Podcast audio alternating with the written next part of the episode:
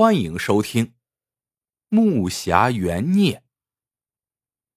民国十三年，在西口翠屏山下有一家蓬莱客栈，店主郝连英是个三十来岁的年轻寡妇。郝连英秉性忠厚纯良，长相也漂亮，却唯独顶上没有头发。她曾花大价钱让人做了一个假发套。不过套在头上，终究是个显眼的瑕疵。一个时近隆冬的夜晚，客栈来了一位身穿青袄的客商和两个伙计，他们押着一车上等的野山茶，从老山坳赶来投宿。青袄客商的怀里抱着一个精致的棕色小木匣子，他刚跳下马，就冷不防打了两个喷嚏。此时，店小二阿七早已提着灯笼走过来，笑脸迎上前一看，原来这个客商正是店里的老熟客，叫陈文业。此人四十上下的年纪，是省城的茶老板，经常往返于城乡之间。他和郝莲英也是老朋友了，哪怕路再远，也要绕道到蓬莱客栈住下。阿七赶紧招呼说：“陈爷，东西我来给您拿吧。”可陈文业却摇摇头，把木匣抱得更紧了，哆嗦着清瘦的身子骨，四下一望，问：“郝老板不在？真不巧，老板娘昨儿个染了风寒，早早睡了，我这就去喊醒她。”阿七说这话并不是客气。因为平日里，郝莲英深知叶文业的好意，感激之情深埋心底。他特别嘱咐过阿七，如果是陈老板半夜来投诉，无论多晚，一定要喊醒自己。他要亲自下厨炒两个小菜，烫一壶热酒，请吃上一顿。见阿七要去喊郝老板，陈文也忙拉住他，问：“严重吗？”阿七说：“大夫说不碍事，喝两剂药就成了。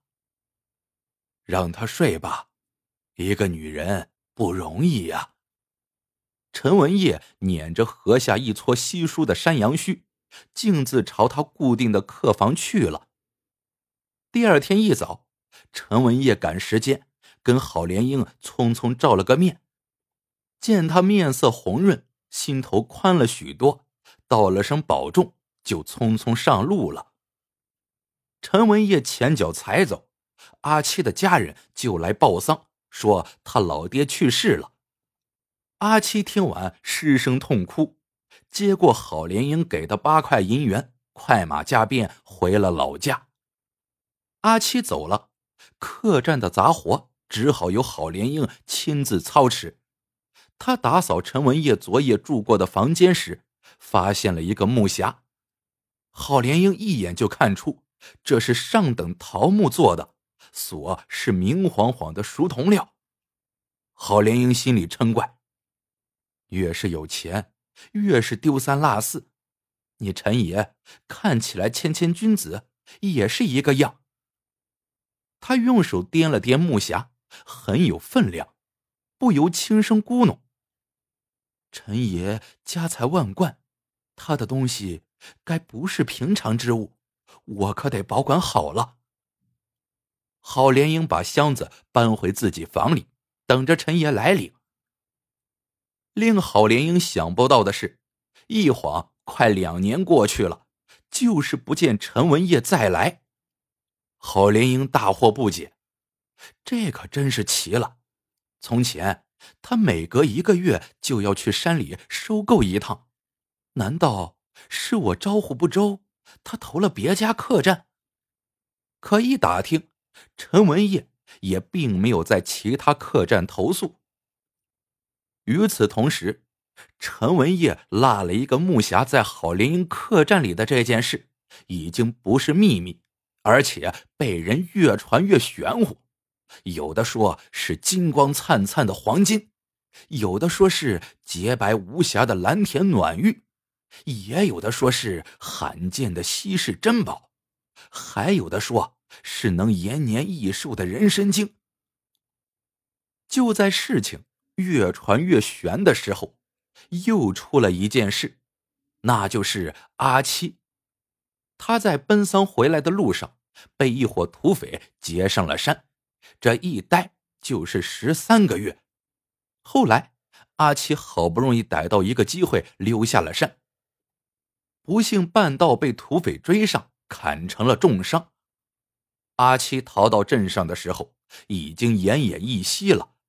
他抓着一个屠夫的手说：“陈爷，木侠，木侠，好老板。”可话还没有说完，人就断气了。于是陈文业的木匣又添了几分神秘。关于木匣内的秘密，镇子里流传的版本也越来越多。最令人吃惊的一个版本是里头藏着一件从皇宫流失到民间的国宝。于是，天天有人上门来打探。这一天，又来了个三十来岁的男人，他右脸颊下的大黑痣上飘着三根长毛，张口就说。我出一百两银元买下陈文业的匣子。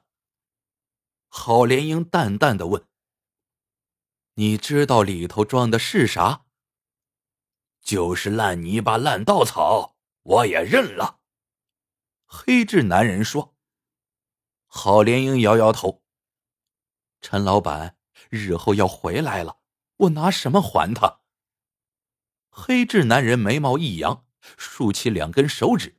说：“只有两种可能，一是他瞧不上这个东西，根本没放在眼里。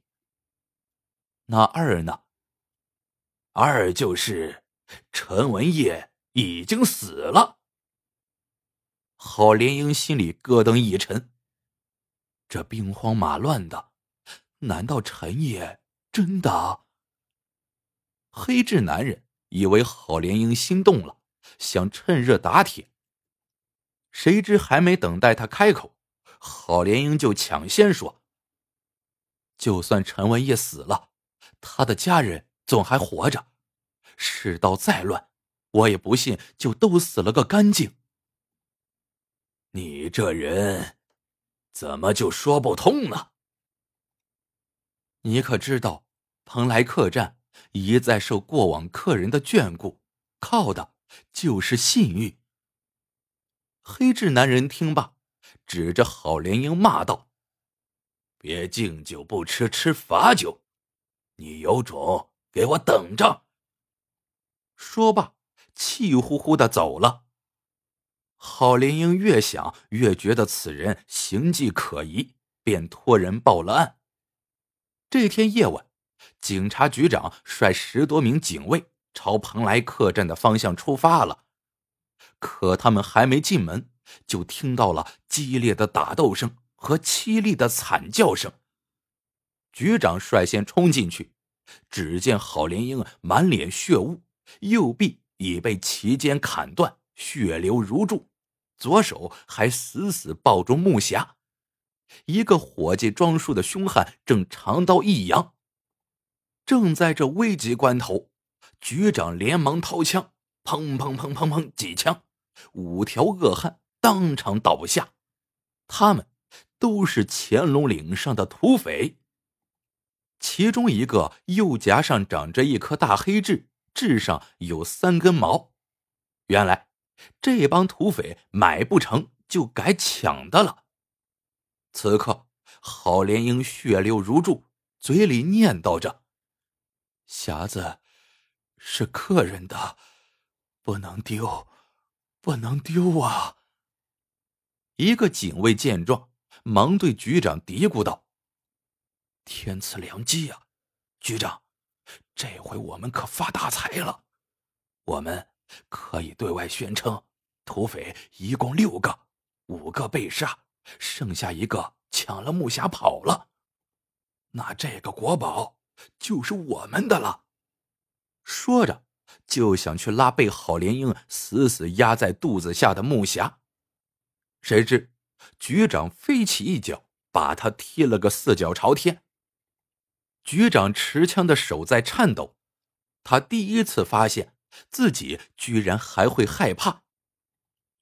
我们一帮汉子，难道还不如个婆娘？还不快去请大夫！到了第三天上午，郝莲英再也熬不下去了，她的眼神渐渐暗淡。就在此时，近两年不见的陈文业突然赶来了。听到陈文业的呼唤，郝莲英两眼放光，一直压着木匣的左手终于挪了一下，嘴唇微微蠕动着，慢慢的闭上了眼睛，惨白的脸上挤出了一丝莲花般的笑容。陈文业抱着沾满血迹的木匣，失声痛哭：“莲英，是我害了你，是我害了你呀！”局长安慰他：“陈老板，好在宝贝没有丢，这也是不幸中的大幸啊。”陈文业愣了一会儿，发出了一阵凄厉的冷笑：“你们想知道这里面装的是什么吗？”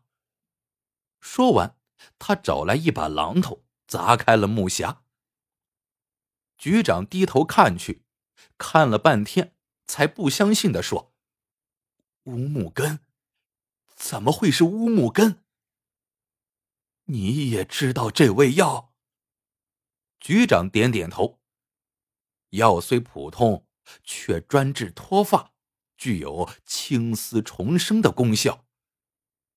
陈文业仰天长叹：“我走访了无数名医，才得到的这个偏方。”寻得这块极品的乌木根，你临走前怎么就没说清楚呢？这时，局长发现药材内还夹着一封黄皮书信，展开一看：“戴青满头青丝披双肩，可愿进我城门？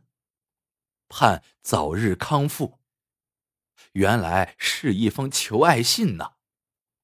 其实，陈文业一直钟情郝莲英，奈何身在望族，家训严谨。